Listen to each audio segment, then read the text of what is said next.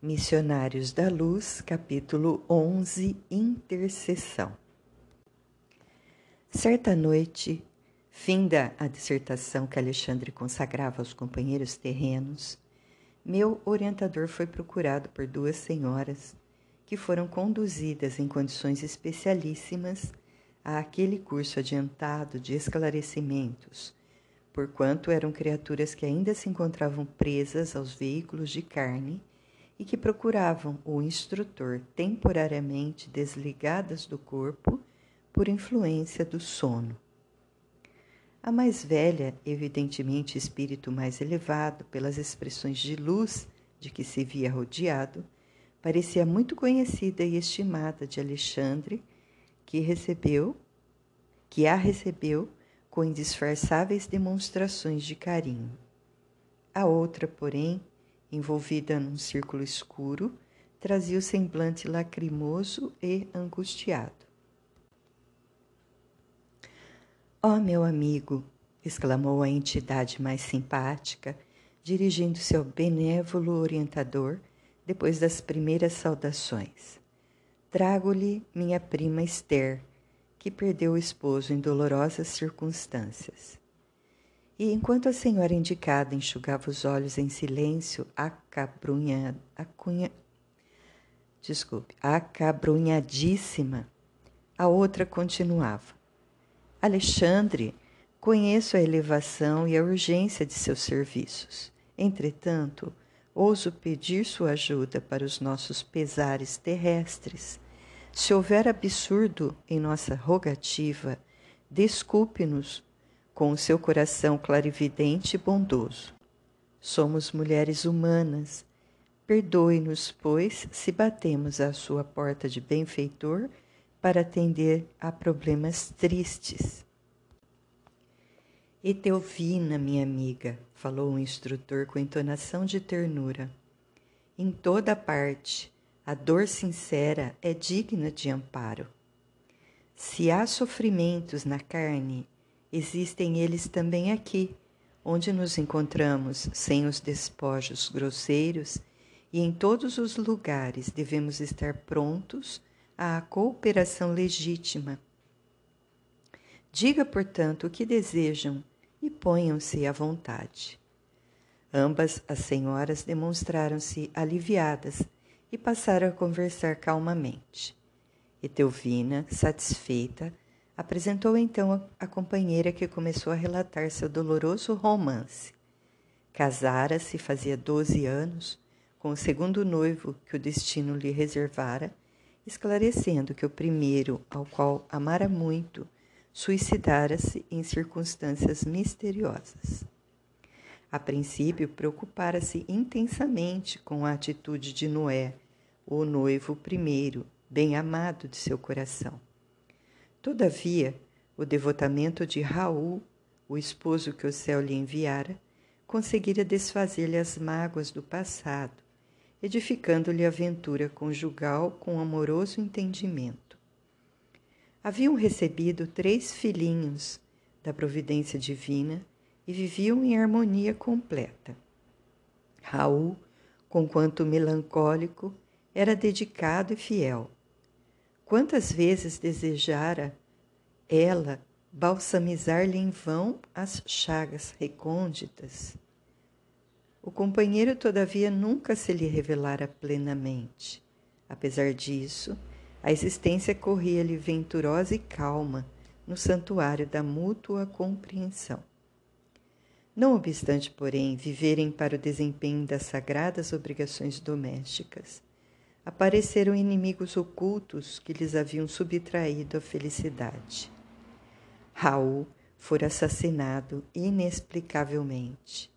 Amigos anônimos recolheram-lhe o cadáver na via pública, trazendo-lhe à casa a terrível surpresa.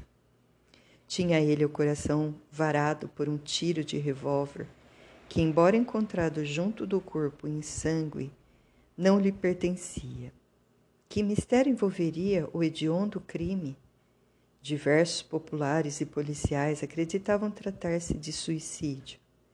Tanto assim que todas as diligências da justiça criminal se encontravam interrompidas. Entretanto, em sua convicção de mulher, admitia o assassínio. Que motivos conduziriam um homem probo e trabalhador ao suicídio sem causa? Por que se mataria Raul quando tudo lhe era favorável? Relativamente ao futuro? Inegavelmente, seus recursos financeiros não eram extensos, mas sabiam equilibrar com decência a despesa doméstica e a receita comum. Não, não. O companheiro, a seu parecer, teria partido da crosta por imposição de tenebroso crime. Mas em sua generosidade feminina, Esther, em lágrimas, não desejava positivar a culpabilidade de ninguém não desejava vingar-se, e sim acalmar o coração em desalento. Seria possível, por intermédio de Alexandre, sonhar com o companheiro no sentido de, de obter-lhe as notícias diretas e fazer-lhe sentir o carinhoso interesse do lar? Em vista dos filhos pequenos e de dois velhos tios que estavam dependentes de seus préstimos, a angustiada viúva encontrava-se em péssimas condições financeiras, na viuvez inesperada. Todavia, acrescentava em pranto, estava disposta a trabalhar e consagrar-se aos filhinhos, recomeçando a vida. Mas antes disso, desejava algum conforto para o coração, anelava inteirar-se do ocorrido e conhecer a situação do esposo para conformar-se. E, no fim da longa e sentida exposição, rematava lacrimosa, dirigindo-se ao meu orientador. Por piedade, generoso amigo, nada me podeis dizer? Que terá sido feito de Raul? Quem o teria assassinado e por quê? A viúva sofredora parecia alucinada de dor internava-se através das mais descabidas indagações. Alexandre, porém, Longe de se desgostar com as perguntas intempestivas, assumir atitude paternal e carinhosamente. Tomou as mãos da interlocutora, respondendo-lhe: Tenha calma e coragem, minha amiga. Neste momento não é fácil esclarecê-la. É imperioso se indicar com cuidado a fim de selecionar o problema com o critério devido. Volte, pois, ao lar e descanse a mente oprimida. Ansiedades existem que não se curam à força de raciocínios do mundo. É indispensável conhecer o refúgio da oração, confiando-as ao Supremo Pai. Ampare-se à fé sincera, confie na providência e veremos o que é possível fazer no setor da informação e do socorro fraterno. Examinaremos o assunto com atenção. Ambas as senhoras teceram ainda alguns comentários dolorosos em torno do acontecimento e despediram-se mais tarde com palavras de gratidão e conforto. A sós comigo e sentindo talvez a minha necessidade de preparação e conhecimento, o orientador explicou. Nossos amigos encarnados muitas vezes acreditam que somos meros adivinhos e, pelo simples fato de nos conservarmos fora da carne, admitem que já somos senhores de sublimes dons divinatórios, esquecidos de que o esforço próprio, com o trabalho legítimo, é uma, é uma lei para todos os planos evolutivos. Mas, sorrindo paternalmente, acrescentou: Entretanto, é forçoso considerar que nós outros, quando na crosta, em face das mesmas circunstâncias, não procederíamos de outra forma. No dia imediato, porque podia eu dispor de mais tempo, convidou-me Alexandre a acompanhá-lo até a residência de Esther. Tomaria o lar da interessada como ponto de partida para as, as averiguações que desejava levar a efeito. Como? ponderei. Não seria mais prático invocar diretamente o esposo desencarnado através de nossos poderes mentais? Raul poderia desse modo ser ouvido sem dificuldade, observando-se posteriormente o que se poderia fazer em favor da viúva. O instrutor, todavia, sem desprezar minha ideia, considerou: sem dúvida, esse é o método mais fácil e, em muitos casos, devemos mobilizar os semelhantes recursos. Entretanto, André, o serviço intercessório, para ser completo, exige alguma coisa de nós mesmos. Concedendo a, nossa irmã Esther algo de nosso tempo e de nossas possibilidades, seremos credores de mais justos conhecimentos respeito à situação geral, enriquecendo simultaneamente os, os nossos valores de cooperação. Quem dá o bem é o primeiro beneficiado. Quem acende uma luz é o que se ilumina em primeiro lugar. Como quem não desejava dilatar a conversação, Alexandre silenciou. Pondo-nos ambos a caminho, compreendendo eu mais uma vez que, como na terra, o serviço de colaboração fraternal no plano dos espíritos reclama esforço, tolerância e diligência.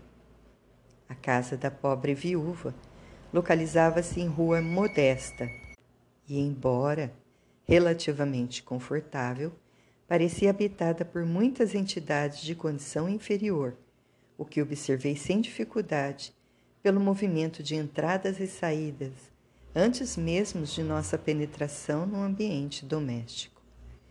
Entramos sem que os desencarnados infelizes nos identificassem a presença, em virtude do baixo padrão vibratório que lhes caracterizava as percepções. O quadro, porém, era doloroso de ver-se a família constituída da viúva, três filhos e um casal de velhos permanecia à mesa de refeições, no almoço muito simples. Entretanto, um fato, até então inédito para mim, feriu minha observação. Seis entidades envolvidas em círculos escuros acompanhavam-nos ao repasto, como se estivessem tomando alimentos por absorção. Oh, meu Deus! exclamei aturdido, dirigindo-me ao instrutor. Será crível? Desencarnados à mesa? Alexandre replicou tranquilo. Meu amigo, os quadros de viciação mental, ignorância e sofrimento nos lares sem equilíbrio religioso são muito grandes. Onde não existe organização espiritual, não há defesas da paz de espírito. Isto é intuitivo para todos os que estimem o reto pensamento. Após ligeira pausa em que fixava compadecido a paisagem interior, prosseguiu. Os que desencarnam em condições de excessivo apego aos que deixaram na crosta, neles encontrando as mesmas algemas, quase sempre se mantêm ligados à casa, às situações domésticas e aos fluidos vitais da família. Alimentam-se com a parentela e dormem nos mesmos aposentos onde se desligaram do corpo físico. Mas chegam a se alimentar de fato utilizando os mesmos acepipes de outro tempo? Indaguei espantado ao ver a satisfação das entidades congregadas ali, absorvendo gostosamente as emanações dos pratos fumegantes. Alexandre sorriu e acrescentou: Tanta admiração somente por vê-los tomando alimentos pelas narinas? E nós outros? Desconhece você, porventura, que o próprio homem encarnado recebe mais de 70% da alimentação comum através de princípios atmosféricos captados pelos condutos respiratórios? Você não ignora também que as substâncias cozidas ao fogo sofrem profunda desintegração. Ora, os nossos irmãos, viciados nas sensações fisiológicas, encontram nos elementos desintegrados o mesmo sabor que experimentavam quando em uso do envoltório carnal. No entanto, ponderei, parece desagradável tomar refeições obrigando-nos à companhia inevitável de desconhecidos e mormente desconhecidos da espécie que temos sob os olhos. Mas você não pode esquecer, aduziu o orientador, que não se trata de gente anônima. Estamos vendo familiares diversos que os próprios encarnados retêm com as suas pesadas vibrações de apego doentio. Alexandre pensou um momento e continuou. Admitamos, contudo, a sua hipótese. Ainda que a mesa doméstica estivesse rodeada de entidades indignas, estranhas aos laços consanguíneos, resta a certeza de que as almas se reúnem obedecendo às tendências que lhes são características, e a circunstância de que cada espírito tem as companhias que prefere. E desejoso de fornecer bases sólidas ao meu aprendizado, considerou: a mesa familiar é sempre um receptáculo de influenciações de natureza invisível. Valendo-se dela, medite o homem no bem e os trabalhadores espirituais nas vizinhanças do pensador virão partilhar-lhe o serviço no campo abençoado dos bons pensamentos. Conserve-se a família em plano superior, rendendo culto às experiências elevadas da vida e os orientadores da iluminação espiritual aproximar-se-ão, lançando no terreno da palestra construtiva as sementes das ideias novas, que então se movimentam com a beleza sublime da espontaneidade.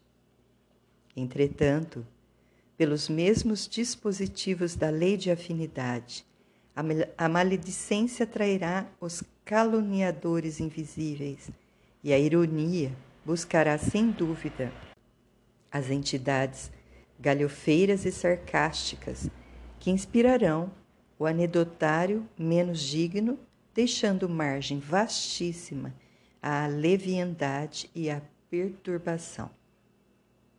Indicando o grupo à mesa, Alexandre acentuou: Aqui, os tristes inveterados atraem os familiares desencarnados de análoga condição é o vampirismo recíproco. Ouça você o que falam. Agucei meus ouvidos e, com efeito, observei que a conversação era das mais lastimáveis. Nunca pensei que viria a sofrer tanto neste mundo, exclamava a velha tia de Esther, queixando-se amargamente. Agostinho e eu trabalhamos tanto na mocidade. Agora, chegados à velhice, sem recurso para enfrentar a vida, somos obrigados a sobrecarregar uma pobre sobrinha viúva. Oh, que doloroso destino! E, enquanto as lágrimas lhe corriam nas faces de cera, o ancião fazia coro. É verdade. Para uma vida laboriosa e difícil, tão amargosa compensação. Jamais esperei uma velhice tão escura. As entidades vestidas em túnicas de sombra, ao ouvirem semelhantes declarações, pareciam também mais comovidas, abraçando-se aos velhos com fervor. A viúva, todavia, embora tristonha, acrescentou resignada: De fato, nossas provações têm sido cruéis. Entretanto, devemos confiar na bondade de Deus. Alexandre fixou nela toda a sua atenção e notei que na alma da viúva se fazia disposição singular. De olhos brilhantes, como se percebesse de muito longe a nossa influenciação espiritual, recordou o sonho da noite de modo vago, acentuando: Graças à providência, amanheci hoje muito mais confortada. Sonhei que a prima Etelvina me conduziu à presença de um mensageiro celestial que me abençoou o coração aliviando-me as pesadas dores desses últimos dias. Oh, como me rejubilaria se pudesse reconstituir esse sonho de luz! Ora, mamãe, conte-nos! exclamou a filhinha de sete anos presumíveis, que até ali se mantivera em silêncio. A senhora de bom grado comentou: Minha filha, não se pode descrever as grandes sensações. Não me lembro precisamente de tudo, Mas recordo-me de que o emissário de Jesus me ouviu com paciência e em seguida disse-me palavras de encorajamento e amor. Longe de me repreender, acolheu-me bondoso e, revelando divina tolerância, escutou minhas queixas até o fim, qual médico abnegado. Inegavelmente levantei-me hoje com outro ânimo. Estejamos conformados, pois Deus nos auxiliará. Capítulo 11, parte 2 Estejamos conformados, pois Deus nos auxiliará. Logo que me refaça completamente, ganharei nosso pão com o trabalho honesto.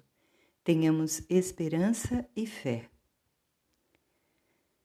Em face das afirmativas encorajadoras de Esther, os meninos entreolharam-se sorridentes, enquanto os velhinhos calavam a amargura que lhes era própria. Desejei fazer-me visível aos companheiros desencarnados, sem luz, que se movimentavam no recinto, de maneira a palestrar com eles, sondando-lhes as experiências. Mas Alexandre dissuadiu-me. Seria perder tempo, disse. E se você deseja beneficiá-los, venha até aqui noutra oportunidade, porque as cristalizações mentais de muitos anos não se desfazem com esclarecimentos verbais de um dia. No momento, nosso objetivo é diverso. Precisamos obter informações sobre Raul. Além disso, se nos valêssemos da hora a fim de ouvir nossos irmãos desencarnados presentes, verificaríamos de pronto que eles poderiam apenas relacionar dolorosas lamentações, sem proveito construtivo. E revelando o reduzido interesse pela conversação dos encarnados, em vista do objetivo essencial do momento, considerou: procuremos algum de nossos irmãos visitadores temos necessidade de informes iniciais para dar uma feição imediata ao nosso trabalho intercessório. Porque Alexandre demandasse outros aposentos, deixei igualmente a modesta sala de refeições, embora desejasse continuar observando. O instrutor, porém, não tinha muito tempo para gastar. Depois de rápidos minutos, fomos defrontados por uma entidade de aspecto humilde, mas muito digno, a quem Alexandre se dirigiu afavelmente. Meu amigo é visitador em função ativa? Sim, para servi-lo, respondeu atencioso o interpelado. O orientador expôs-lhe com franqueza e em poucas palavras o que desejávamos. Então o irmão visitador explicou-se razoavelmente. Conhecera Raul de perto auxiliaram muitas vezes, prestando-lhe continuada assistência espiritual. Todavia, não pudera nem ele e nem outros amigos evitar-lhe o suicídio friamente deliberado. Suicídio? interrogou Alexandre, procurando informar-se de maneira completa. A viúva acredita em assassínio. Entretanto, ponderou o novo amigo. Ele soubera dissimular com cuidado, meditara por muito tempo o ato infeliz e no último dia fizera a aquisição de um revólver para o fim desejado.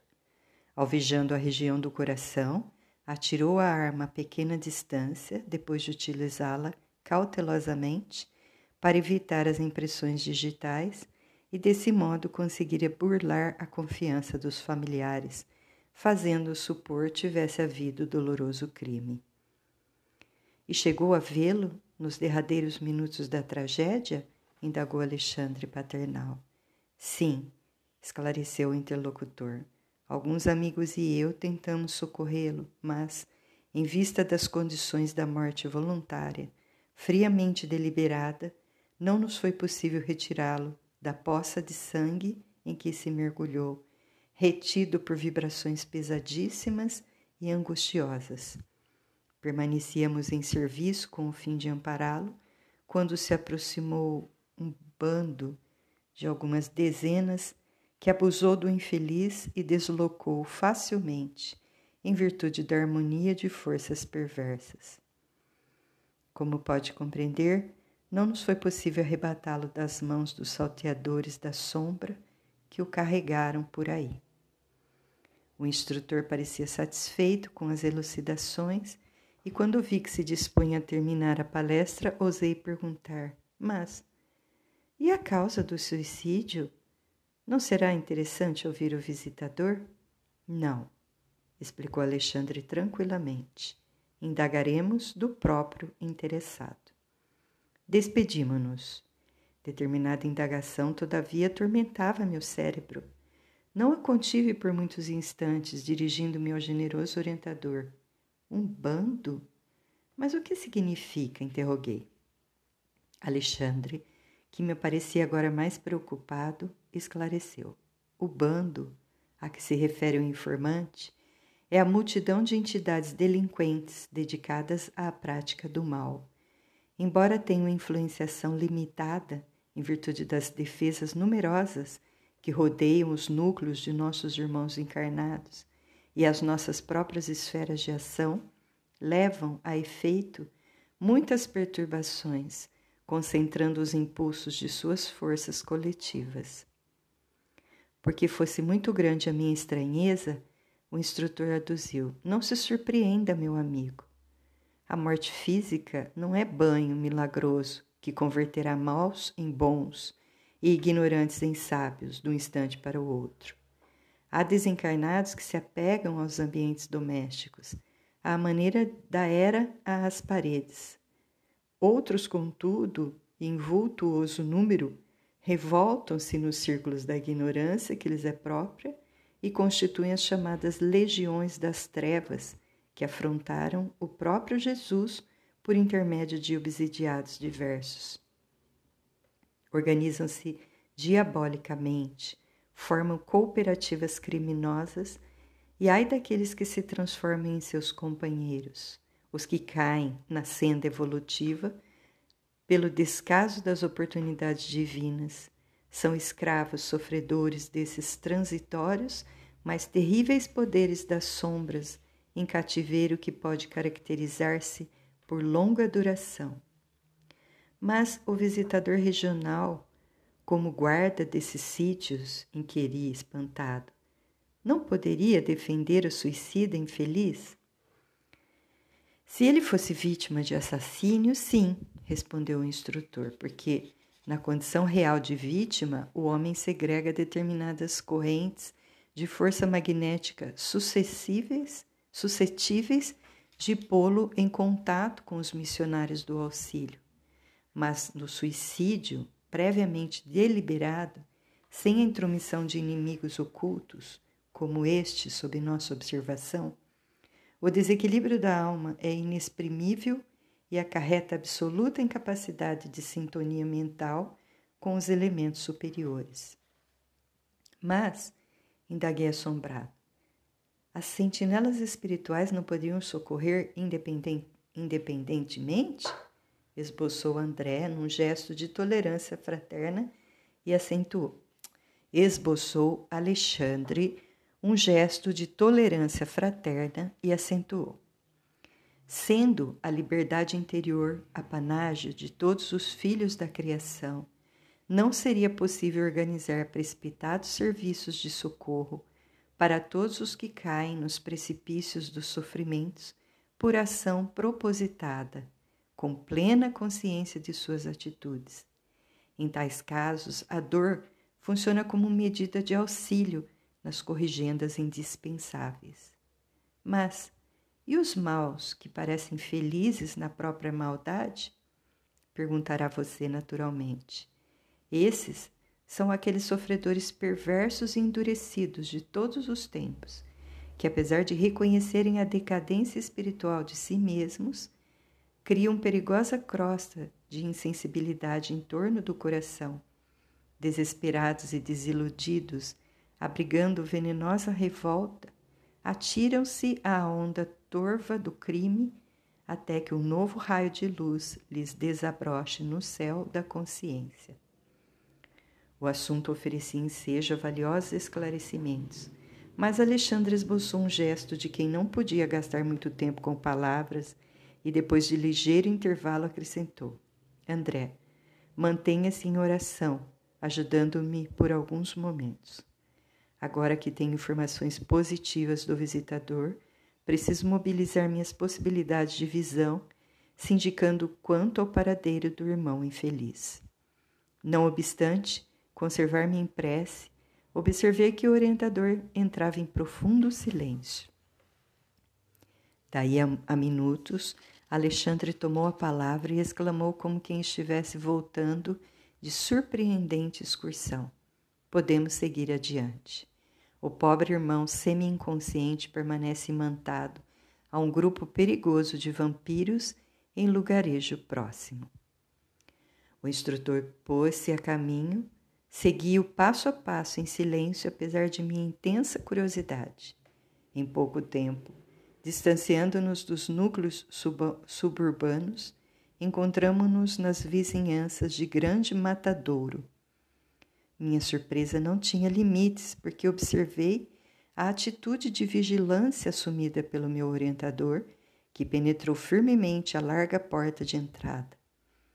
Pelas vibrações ambientes, reconheci que o lugar era dos mais desagradáveis que conhecera até então em minha nova fase de esforço espiritual. Seguindo Alexandre de muito perto, via numerosos grupos de entidades francamente inferiores se alojavam aqui e ali, diante do local em que se processava a matança dos bovinos, percebi um, um quadro estarrecedor. Grande número de desencarnados em lastimáveis condições atiravam-se aos borbotões de sangue vivo como se procurassem beber o líquido em sede devoradora. Alexandre percebera o assombro doloroso que se apossara de mim esclareceu-me com serenidade. Está observando, André? Estes infelizes irmãos que, no, que, não, que nos não podem ver pela deplorável situação de embrutecimento e inferioridade, estão sugando as forças do plasma sanguíneo dos animais. São famintos que causam piedade. Poucas vezes em toda a vida eu experimentara tamanha repugnância. As cenas mais tristes das zonas inferiores que até ali pudera observar não me haviam impressionado com tamanho amargor. Desencarnados à procura de alimentos daquela espécie, matadouro cheio de entidades perversas, que significava tudo aquilo? Lembrei meus reduzidos estudos de história, remontando-me à época em que as gerações primitivas ofereciam aos supostos deuses o sangue de touros e cabritos. Estaria ali, naquele quadro horripilante, a representação antiga dos sacrifícios em altares de pedra? Deixei que as primeiras impressões me encandecessem o cérebro a ponto de sentir, como noutro tempo, que minhas ideias vagueavam em turbilhão. Alexandre, contudo, solícito como sempre, acercou-se mais carinhosamente de mim e explicou: Por que tamanha sensação de pavor, meu amigo? Saia de si mesmo, quebre a concha de interpretação pessoal e venha para o campo largo da justificação. Não visitamos nós ambos, na esfera da crosta, os açougues mais diversos? Lembro-me de que em meu antigo lar terrestre havia sempre grande contentamento familiar pela matança dos porcos. A carcaça de carne e gordura significava abundância da cozinha e conforto do estômago. Com o mesmo direito acercam-se os desencarnados, tão inferiores quanto já o fomos dos animais mortos, cujo sangue fumegante lhes oferece vigorosos, vigorosos elementos vitais. Sem dúvida, o quadro é lastimável. Não nos compete, porém, lavrar as condenações. Cada coisa, cada ser, cada alma permanece no processo evolutivo que lhe é próprio. E se já passamos pelas estações inferiores, compreendendo como é difícil a melhoria no plano de elevação, devemos guardar a disposição legítima de auxiliar sempre, mobilizando as melhores possibilidades ao nosso alcance a serviço do próximo. A advertência fora utilíssima. As palavras do instrutor caíram-me na alma a preceito, retificando minha atitude mental. Encarei sereno o quadro sob meus olhos e, notando que me reequilibrara, Alexandre mostrou-me uma entidade de aspecto lamentável, semelhante a um autômato, a vaguear em torno dos demais. Depois de fixar meus olhos, quase sem expressão, reparei que a sua vestimenta permanecia ensanguentada. É o suicida que procuramos?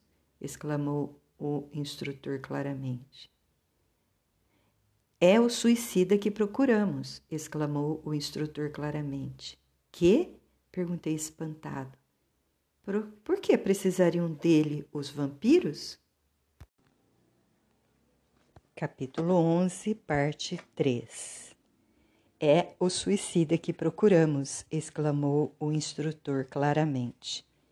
Que? perguntei espantado. Por que precisariam dele os vampiros? Semelhantes infelizes, elucidou Alexandre, abusam de recém-desencarnados em qualquer defesa, como este pobre Raul nos primeiros dias que se sucedem à morte física, subtraindo-lhes as forças vitais, depois de lhes explorarem o corpo grosseiro. Estava atônito, lembrando as antigas informações religiosas sobre as tentações diabólicas, mas o orientador, firme na missão sagrada de auxílio, obtemperou. André, não se impressione em sentido negativo. Todo homem encarnado ou desencarnado que se desvie na estrada reta do bem pode vir a ser perigoso gênio do mal. Não temos tempo a perder. Vamos agir socorrendo o desventurado. Seguindo o prestimoso mentor, aproximei-me também do infeliz. Alexandre alçou a destra sobre a fronte de Raul e envolveu em vigoroso influxo magnético. Dentro de poucos instantes, Raul permanecia cercado de luz, que foi vista imediatamente pelos seres da sombra, observando eu, que a maioria se afastou, lançando gritos de horror. Vendo a claridade que rodeara a vítima, estavam lívidos, espantados. Um dos algozes mais corajosos replicou em voz alta: Deixemos este homem entregue à sua sorte. Os espíritos poderosos estão interessados nele. Larguemo-lo. Enquanto se retiravam os verdugos, apressadamente, como se temessem algo que eu não podia compreender ainda, em face da aproximação bendita daquela luz que vinha do mais alto, perdia-me em dolorosas interrogações íntimas. O quadro era típico das velhas lendas de demônios abandonando as almas prisioneiras de seus propósitos infernais. As palavras espíritos poderosos haviam sido pronunciadas, pronunciadas com indisfarçável ironia. Pela claridade que envolvera o suicida, sabiam eles que estávamos presentes, e, embora fugissem medrosos, alvejava-nos com zombarias. Aos poucos, o matadouro de grandes proporções estava deserto de vampiros vorazes. Alexandre, dando por fim da operação magnética, tomou a mão do amigo sofredor que parecia imbecilizado pela influenciação maligna e, conduzindo-o para fora a caminho do campo, falou-me bondoso. Não guarde no coração as palavras irônicas que ouvimos. Esses irmãos desventurados merecem a nossa maior compaixão. Vamos ao que nos possa interessar. Recomendou-me amparar o novo amigo que parecia inconsciente de nossa colaboração e depois de alguns minutos de marcha, estacionávamos sob árvore frondosa depondo o irmão enfraquecido e cambaleante sobre a relva fresca. Impressionado com o seu olhar inexpressivo, solicitei os esclarecimentos do orientador, cuja palavra amiga não se fez esperar. O pobrezinho permanece temporariamente desmemoriado. O estado dele, depois de tão prolongada sucção de energias vitais, é de lamentável inconsciência. Em face da minha estranheza, Alexandre acrescentou: Que deseja você? Esperaria por aqui o processo de menor esforço? O magnetismo do mal está igualmente cheio de poder, mormente para aqueles que caem voluntariamente sob os seus tentáculos. Em seguida, inclinou-se paternalmente sobre o desventurado suicida e indagou: Irmão Raul, como passa? Eu, eu, murmurou o infeliz como se estivesse mergulhado em profundo sono. Não sei. Nada sei. Lembra-se da esposa? Não, respondeu o suicida de modo vago. O instrutor levantou-se e disse-me: A inconsciência dele é total. Precisamos despertá-lo. Em seguida, determinou que eu permanecesse ali, em vigilância, enquanto buscaria recur recursos necessários. Não poderemos acordá-lo por nós mesmos? interroguei admirado. O orientador sorriu e considerou. Bem se reconhece que você não é veterano em serviços intercessórios.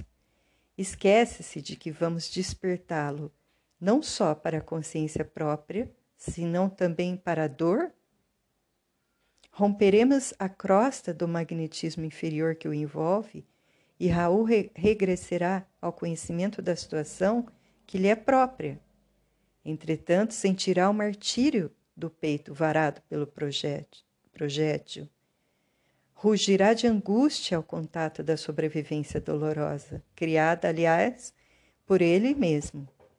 Ora, em tais casos, as primeiras impressões são francamente terríveis e escoam-se algumas horas antes de seguro alívio.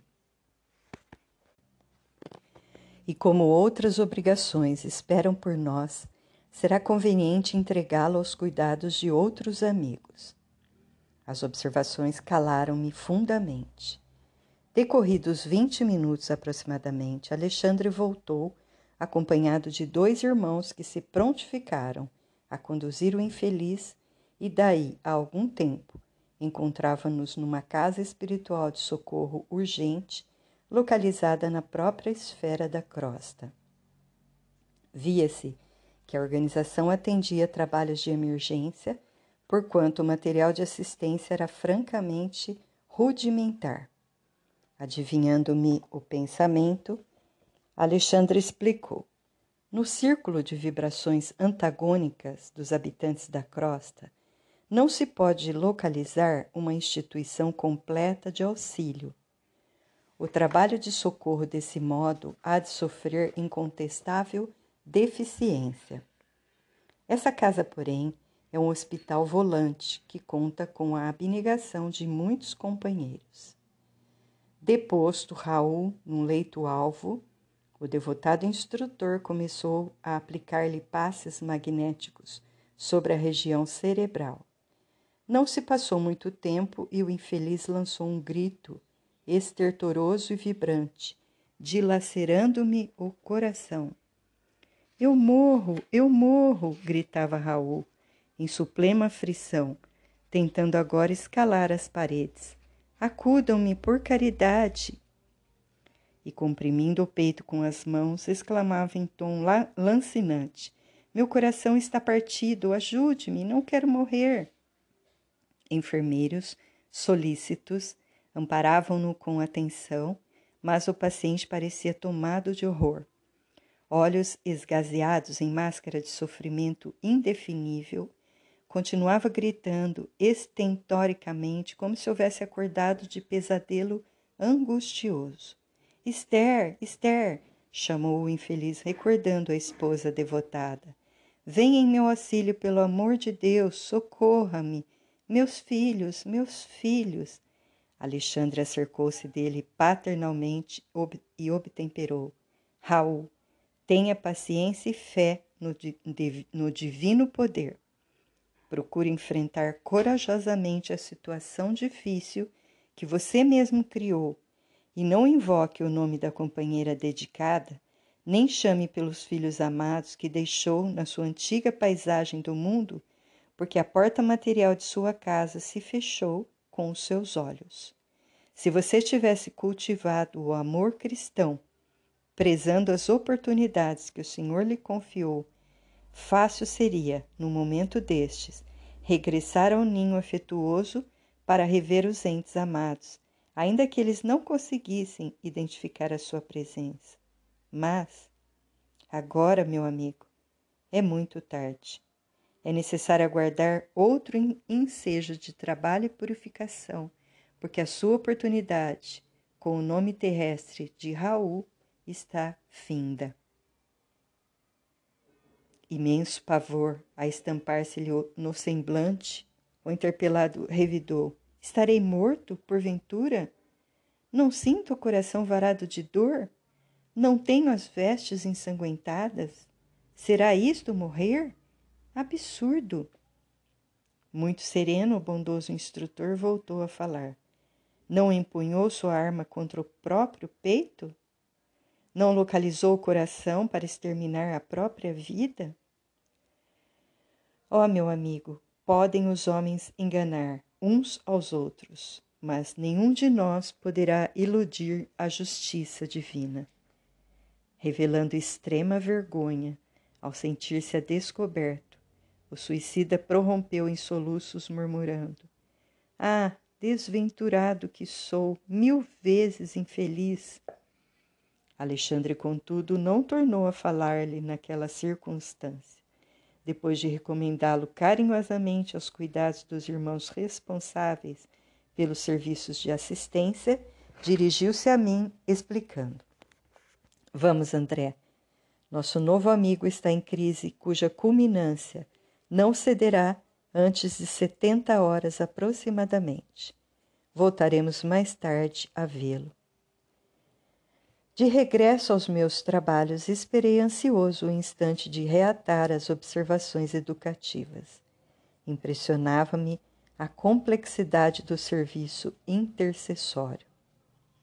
As simples orações de uma esposa saudosa e dedicada haviam provocado atividades numerosas para o meu orientador e valiosos esclarecimentos para mim. Como agiria Alexandre na fase final? Que revelações teria Raul para os nossos ouvidos de companheiros interessados no seu bem-estar? Conseguiria a esposa consolar-se nos círculos da viuvez? Abrigando interrogações numerosas, aguardei o momento azado. Decorridos quatro dias, o instrutor convidou-me a tornar ao assunto, o que me fez exultar de contentamento pela possibilidade de prosseguir aprendendo para minha própria evolução. Encontramos Raul cheio de dores, todavia mais calmo para sustentar a conversação esclarecedora. Queixava-se da ferida aberta, do coração descontrolado, dos sofrimentos agudos, do grande abatimento. Sabia, porém, que não se encontrava mais no círculo da carne embora semelhante verdade lhe custasse angustioso pranto. Tranquilize-se, disse-lhe o meu orientador com inexprimível bondade. Sua situação é difícil, mas poderia ser muito pior. Há suicidas que permanecem agarrados aos despojos cadavéricos por tempo indeterminado, assistindo à decomposição orgânica e sentindo o ataque dos vermes ferozes. Ai de mim, suspirou o mísero, porque além de suicida, sou igualmente criminoso. E demonstrando infinita confiança em nós, Raul contou a sua história triste, procurando justificar o ato extremo. Na mocidade, viera do interior para a cidade grande, atendendo ao convite de Noé, seu camarada de infância, companheiro devotado e sincero esse amigo apresentara-o certa vez à noiva querida, com quem esperava tecer no futuro o ninho de ventura doméstica. Aí, desde o dia, porém, que vira Esther pela primeira vez, nunca mais pôde esquecê-la. Personificava a jovem o que ele, Raul, reputava com seu mais alto ideal para o matrimônio feliz. Em sua presença sentia-se o mais ditoso dos homens. Seu olhar alimentava-lhe o coração. Suas ideias constituíam a continuidade dos seus próprios pensamentos. Como, porém, fazer-lhe sentir o afeto imenso? Noé, o bom companheiro do passado, tornar-se-lhe tornar, tornara-se-lhe o empecilho que precisava remover. Esther seria incapaz de traição ao compromisso assumido. Noé mostrava-se infinitamente bondoso e estimável para provocar um, um rompimento. Foi então que lhe nasceu no cérebro a tenebrosa ideia de um crime. Eliminaria o rival, não cederia sua felicidade a ninguém. O colega deveria morrer. Mas como efetuar o plano sem complicações com a justiça? Capítulo 11, parte 4 Mas como efetuar o plano sem complicações com a justiça? Enseguecido pela paixão violenta, passou a estudar minuciosamente a realização de seus criminosos propósitos e encontrou uma fórmula sutil para a eliminação do companheiro dedicado e fiel. Ele, Raul, passou a usar conhecido e terrível veneno em pequeninas doses, aumentando-as vagarosamente, até habituar o organismo com quantidades que para outrem seriam fulminantes. Atingido o padrão de resistência, convidou o companheiro para um jantar e propinou-lhe o veneno odioso em vinho agradável, que ele próprio bebeu sem perigo algum. Noé, porém, desaparecer em poucas horas, passando por suicida a, a apreciação geral. Guardou ele para sempre o segredo terrível e, depois de cortejar gentilmente a noiva chorosa, conseguiu impor-lhe simpatia que culminou em casamento. Atingir a realização do que mais desejava. Esther pertencia-lhe na qualidade de mulher Vieram os filhinhos enfeitar-lhe o viver, mas a sua consciência fora ferida sem, sem remissão. Não mais íntimas cenas do lar. Nas mais íntimas cenas do lar, via Noé, através da tela mental, exprobando-lhe o procedimento. Os beijos da esposa e as carícias dos filhos não conseguiam afastar a visão implacável. Ao invés de decrescerem seus remorsos, ao invés de decrescerem, seus remorsos aumentavam sempre. No trabalho, na leitura, na mesa de refeições, na alcova conjugal, permanecia a vítima a contemplá-lo em silêncio. A certa altura do destino, quis entregar-se à justiça do mundo, confessando o crime hediondo. Entretanto, não se sentia com direito de perturbar o coração da companheira, nem deveria encher de lodo o futuro dos filhinhos. A sociedade respeitava-o, atacando-lhe, acatando-lhe o ambiente doméstico. Companheiros distintos de trabalho prezavam-lhe a companhia. Como esclarecer a verdade em semelhantes contingências? Não obstante amar ternamente a esposa e os filhos, achava-se esgotado ao fim de prolongada resistência espiritual. Receava a perturbação, o hospício, o aniquilamento, fugindo à confissão do crime que cada dia se tornava mais iminente. A essa altura, A ideia do suicídio tomou vulto em seu cérebro atormentado. Não resistiu por mais tempo. Esconderia o último ato de seu drama silencioso como ocultar a tragédia primeira. Comprou um revólver e esperou.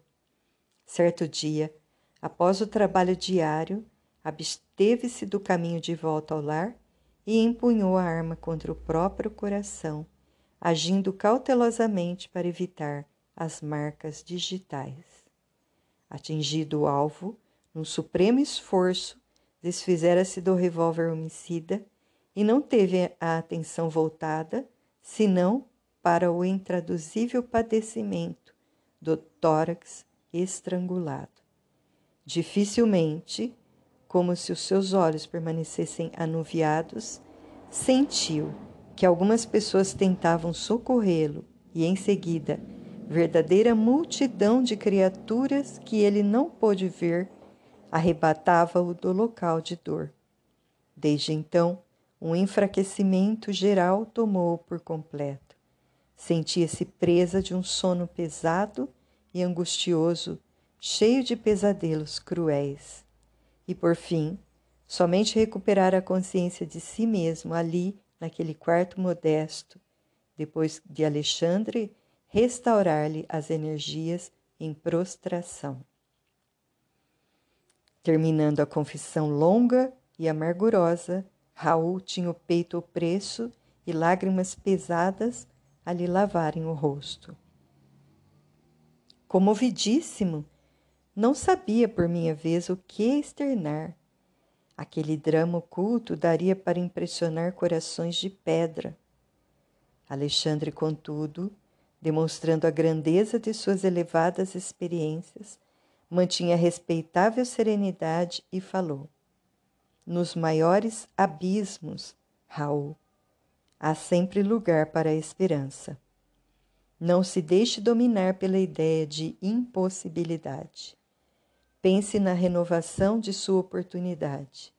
Medite na grandeza de Deus. Transforme o remorso em propósito de, de regeneração. E após ligeira pausa, enquanto o infeliz se debulhava em pranto, o mentor prosseguiu. Em verdade, seus males de agora não podem desaparecer milagrosamente. Todos faremos a colheita compatível com a semeadura, mas também nós, que hoje aprendemos alguma coisa, já passamos vezes inúmeras pela lição de recomeçar. Tenha calma e coragem. E após ligeira pausa, enquanto o infeliz se debulhava em pranto, o mentor prosseguiu. Em verdade, seus males de agora não podem desaparecer milagrosamente. Todos faremos a colheita compatível com a semeadura, mas também nós, que hoje aprendemos alguma coisa, já passamos inúmeras vezes pela lição de recomeçar. Tenha calma e coragem. Em seguida, Alexandre passou a notificá-lo relativamente à causa de nosso interesse, explicando-lhe que o trabalho de auxílio fraterno fora iniciado através de orações da esposa carinhosa e desolada. Deu-lhe notícias dela, dos filhinhos e dos velhos tios Falou-lhe das saudades de Esther e de sua ansiedade para vê-lo, ainda que fosse em ligeiro minuto, em ocasião de sono do veículo físico.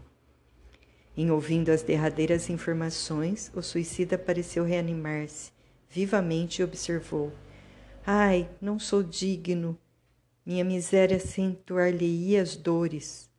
O orientador, porém, afagando-lhe paternalmente a fronte, prometeu intervir e solucionar o problema.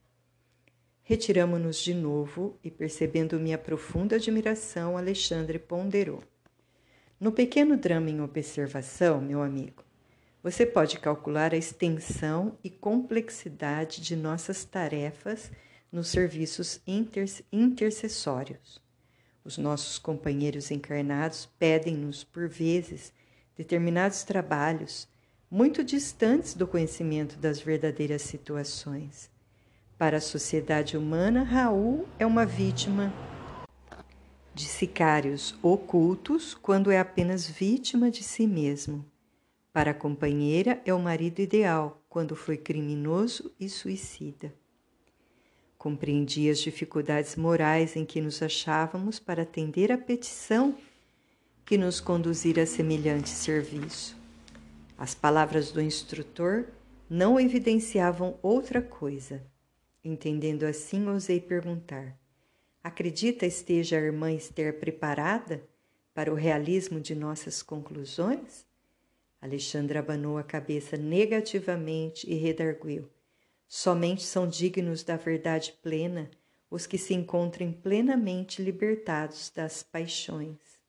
Esther é profundamente bondosa, mas ainda não alcançou o próprio domínio. Não possui as emoções, antes é possuída por elas. Em vista disso, de modo algum lhe poderíamos dar o conhecimento completo do assunto. Está preparada para a consolação, não para a verdade. As afirmativas do instrutor chocaram-me de certo modo. De que maneira omitir os pormenores da tragédia? Não seria faltar à realidade? Por que processo conformar a esposa saudosa, ocultando-lhe o sentido verdadeiro dos acontecimentos? Alexandre, porém, compreendeu minhas indagações e observou: Com que direito perturbaríamos o coração de uma pobre viúva na crosta a pretexto de sermos verdadeiros? Por que motivo tisnar a esperança tranquila de três crianças adoráveis, envenenando, envenenando-lhes talvez o destino, tão só para nos exibirmos como campeões da realidade? Haverá mais alegria em mostrar a sombra do crime que em descobrir a fonte do conforto? André, meu irmão, a vida pede muito discernimento. Cada palavra tem sua ocasião, como cada revelação o seu tempo. Não podemos compreender um serviço de socorro com o esmagamento do suplicante. A oração de Esther não lhe poderia ser portadora de desalento por isso mesmo, nem todos recebem, quando querem, a delegação de mais alto para os serviços de assistência. Registrei a observação. Nesse dia, Alexandre dirigiu-se, em minha companhia, às autoridades do auxílio, pedindo a colaboração de uma das irmãs que funcionavam nas turmas de socorro para concurso mais eficiente ao coração de Esther.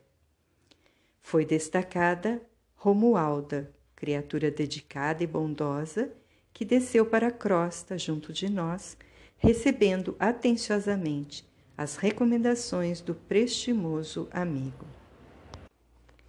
Alexandre não se alongou em muitas instruções. Romualda deveria preparar a viúva espiritualmente para visitar na noite próxima o esposo desencarnado e, em seguida, demorar-se junto dela duas semanas, colaborando no reerguimento de suas energias psíquicas e cooperando para que se lhe reorganizasse a vida econômica através de colocação honesta e digna. Era de ver-se o carinho que o delicado instrutor dedicou a todas as providências em curso. Quase no momento aprazado para o reencontro dos cônjuges, Comparecemos ao Hospital Volante do Socorro Espiritual, onde o instrutor cuidou pessoalmente de todas as medidas. Recomendou a Raul o melhor ânimo, insistindo para que não pronunciasse a menor expressão de queixa e para que se abstivesse de qualquer gesto que pudesse traduzir impaciência ou aflição.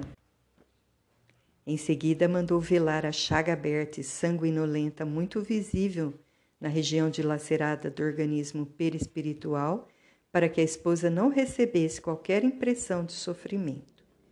O próprio Raul, admirado pela lição de boas maneiras, atendia satisfeito e reanimado a todas as instruções. Daí a minutos, Romualdo entrou em companhia de Esther, cujo olhar deixava entrever angústia e expectação. Alexandre tomou-a pelo braço e mostrou-lhe o companheiro estendido no leito alvo. Raul, Raul! gritou a viúva desolada, provisoriamente liberta do corpo carnal, dilacerando-me o coração pelo doloroso tom de voz. A comoção dela era extrema. Quis prosseguir e não pôde. Dobraram-se-lhe os, os, joelhos e encontrou-se encontrou-se genuflexa junto ao leito do esposo, soluçando.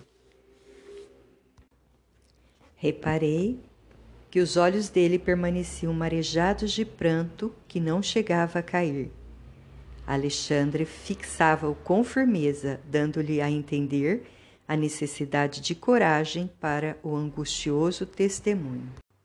Capítulo 11, parte 5 Como a criança interessada em conhecer as recomendações paternas, o suicida acompanhava os menores gestos do nosso generoso orientador e porque Alexandre lhe fizera ligeiro sinal, Raul tomou a destra da companheira em lágrimas e falou: Não chores mais, Esther.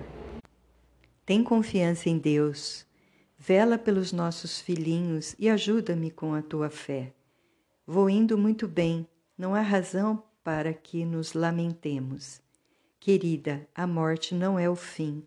Aceita a vontade do Pai como estou procurando aceitar nossa separação é temporária, nunca te esquecerei. Estarás em meu coração onde eu estiver. Também estou saudoso de tua companhia, de tua dedicação, mas o Altíssimo nos ensinará a transformar saudades em esperanças. As palavras do suicida, bem como a doce inflexão de sua voz, surpreendiam-me a observação. Raul demonstrava um potencial de delicadeza e finura psicológica que até aí não revelara a meus olhos.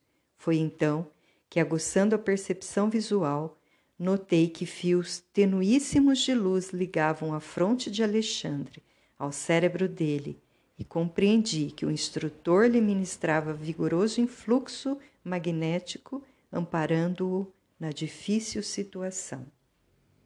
Ouvindo-lhe as expressões consoladoras, a viúva pareceu reanimar-se, exclamando lacrimosa: Oh, Raul, eu sei que agora estamos separados pelos abismos da sepultura.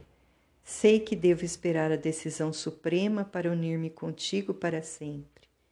Ouve, auxilia-me na terra na viuvez inesperada e dolorosa. Levanta-te e vem para nossa casa dar-me esperança ao espírito abatido. Defende-nos ainda contra os maus não me deixe sozinha com os nossos filhinhos que tanto precisam de ti. Pede a Deus essa graça e vem ajudar-nos até o fim. Embora continuasse estirado no leito, o interpelado afagou-lhe carinhosamente os cabelos e respondeu: Tem coragem e fé. Lembra-te, Esther, de que existem padecimentos maiores que os nossos e conforma-te. Vou fortalecer-me e trabalharei ainda por nós. Assim como me esperas a assistência, esperar-te-ei a confiança. O Senhor não nos confia problemas dos quais não sejamos dignos. Volta para nossa casa e alegra-te. Não tenhas medo da necessidade. Nunca nos faltará a bênção do pão. Procura a alegria do trabalho honesto e semeie o bem através de todas as oportunidades que o mundo te ofereça. A prática do bem dá saúde ao corpo e alegria ao espírito. E Deus, que é bom e justo, abençoará nossos filhinhos para que eles sejam felizes ao teu lado. Não te demores mais. Volta confiante.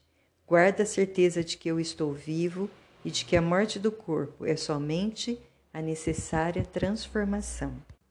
Compreendendo que a oportunidade do reencontro estava a esgotar-se, revelou à ansiosa esposa extrema curiosidade e aflição, fitando o companheiro através das lágrimas e perguntou: Raul, antes que me vá, dize-me francamente que aconteceu? Quem te roubou a vida? Notei que o interpelado mostrou no olhar terrível angústia ante a indagação inesperada.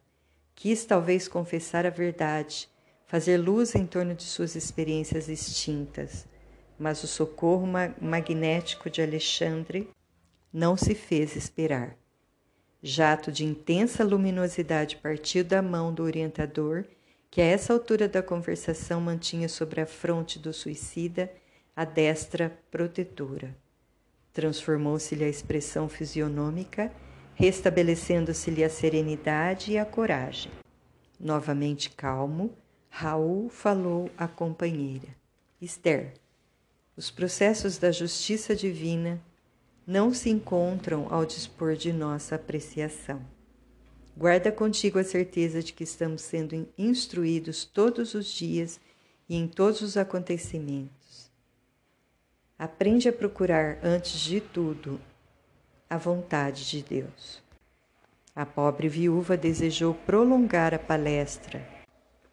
Adivinhara-se-lhe através dos olhos aflitos o intenso propósito de continuar bebendo as sublimes consolações do momento. Mas Alexandre tomou-lhe o braço e recomendou-lhe a necessidade de despedir-se. A esposa chorosa não relutou, concentrando toda a sua capacidade afetiva nas palavras, disse adeus ao suicida e beijou-lhe as mãos com infinito carinho. Algo distante da organização hospitalar de emergência, confiou-a o instrutor aos cuidados de Romu, Romualda e regressou em minha companhia. Não consegui ocultar minha enorme admiração por semelhante serviço de assistência. Alexandre percebeu meu estado d'alma e falou comovidamente. Segundo observa, o trabalho de socorro pede muito esforço e devotamento fraterno. Não podemos esquecer que Raul e Esther são dois enfermos espirituais e nessa condição requerem muita compreensão de nossa parte. Felizmente a viúva regressa, cheia de novo ânimo, e o nosso amigo, sentindo a extensão dos cuidados de que está sendo objeto e notando por si mesmo quanto pode auxiliar a companheira encarnada, dar-se-á pressa em criar novas expressões de estímulo e energia no próprio coração. Impressionado, contudo, em vista do dilaceramento havido em seu organismo espiritual, indaguei. E a região ferida? Raul experimentará semelhantes padecimentos até quando? Talvez por muitos anos, respondeu o instrutor em tom grave. Isso, porém, não o impedirá de trabalhar intensamente no campo da consciência, esforçando-se pela reaproximação da bendita oportunidade regeneradora. Outros problemas afloram-me a ideia, afloravam-me a ideia. No entanto, o instrutor precisava ausentar-se em demanda de incumbências difíceis nas quais não poderia eu acompanhá-lo. Pedi-lhe permissão para seguir de perto o trabalho de assistência levado a efeito por Romualda recebendo-lhe a generosa aprovação.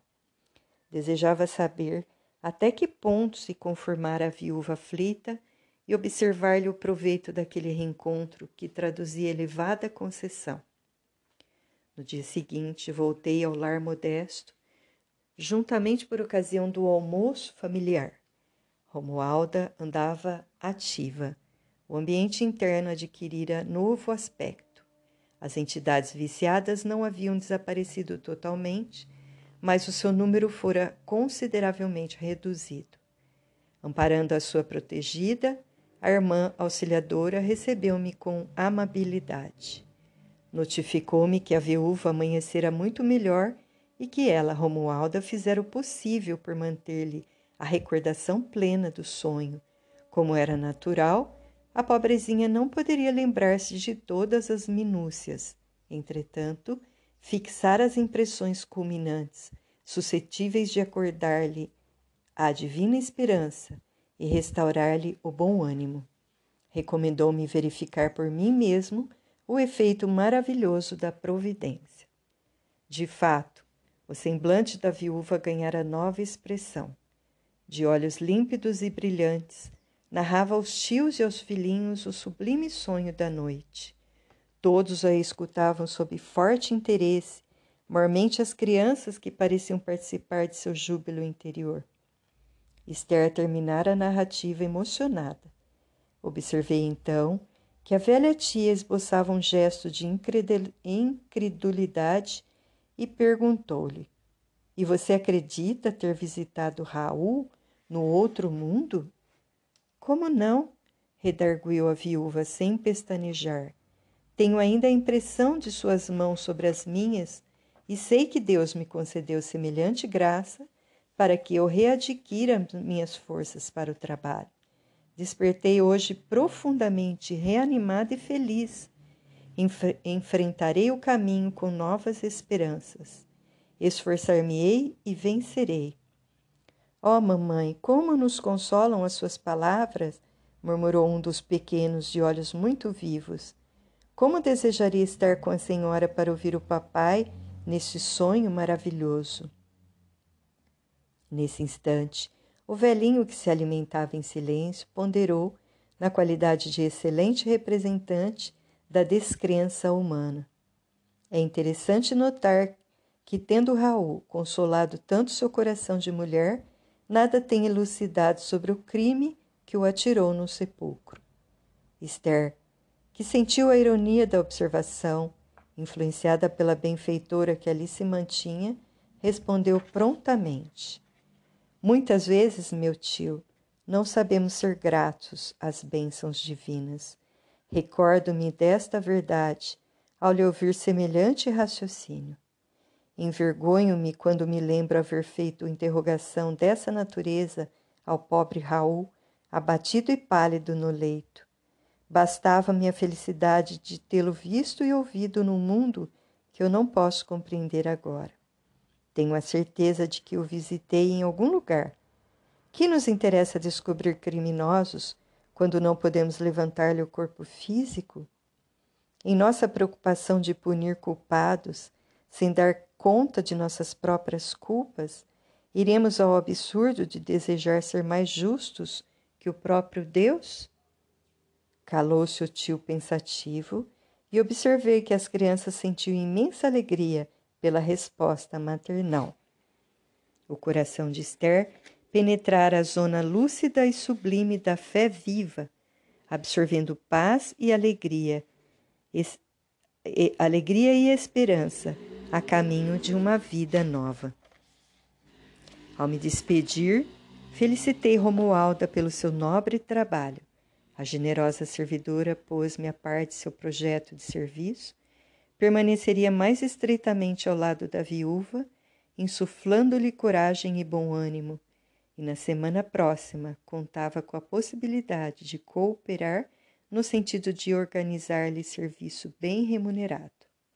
Admirei-me, ouvindo o programa principalmente no que tocava ao auxílio material, entretanto Romualdo aduziu muito calma. Quando os companheiros terrestres se fazem merecedores, podemos colaborar em benefício deles com todos os recursos ao nosso alcance, desde que a nossa cooperação não lhes tolha a liberdade de consciência. Roguei-lhe então o obsequio de admitir-me o concurso no dia aprazado para os serviços finais. Romualda aqueceu bondosamente e, passada uma semana, fui por ela avisado quanto à medida de conclusão dos trabalhos de assistência. Voltei ao lar da viúva em companhia da digna servidora espiritual que me recomendou. Faço favor de assistir nossa amiga enquanto vou buscar a pessoa indicada para auxiliá-la. Já movimentei todas as providências cabíveis na situação e não temos tempo a perder. Mantive-me ali em profunda curiosidade e, decorridas três horas aproximadamente, alguém bateu à porta chamando-me a atenção. Seguida de Romualda, uma dama distinta vinha ao encontro de Esther, oferecendo-lhe trabalho honesto em sua oficina de costura. A viúva chorou de emoção e de alegria, e enquanto combinavam determinadas medidas de serviço, num quadro confortador de júbilo geral, a irmã auxiliadora falou-me contente. Agora, irmão André, podemos voltar tranquilamente. O serviço que nos foi confiado está concluído, graças a Deus.